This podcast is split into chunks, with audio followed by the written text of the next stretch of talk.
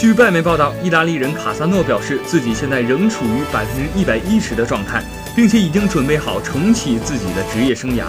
卡萨诺已经两年没有踢职业足球了，但这位三十六岁的老将表示，他已经准备把自己在维罗纳的失败时光抛诸脑后。卡萨诺表示，有些事情会改变一个男人，比如说陪孩子上学。还记得那个效力过帕尔马和拉齐奥的阿根廷中场马蒂亚斯·阿尔梅达吗？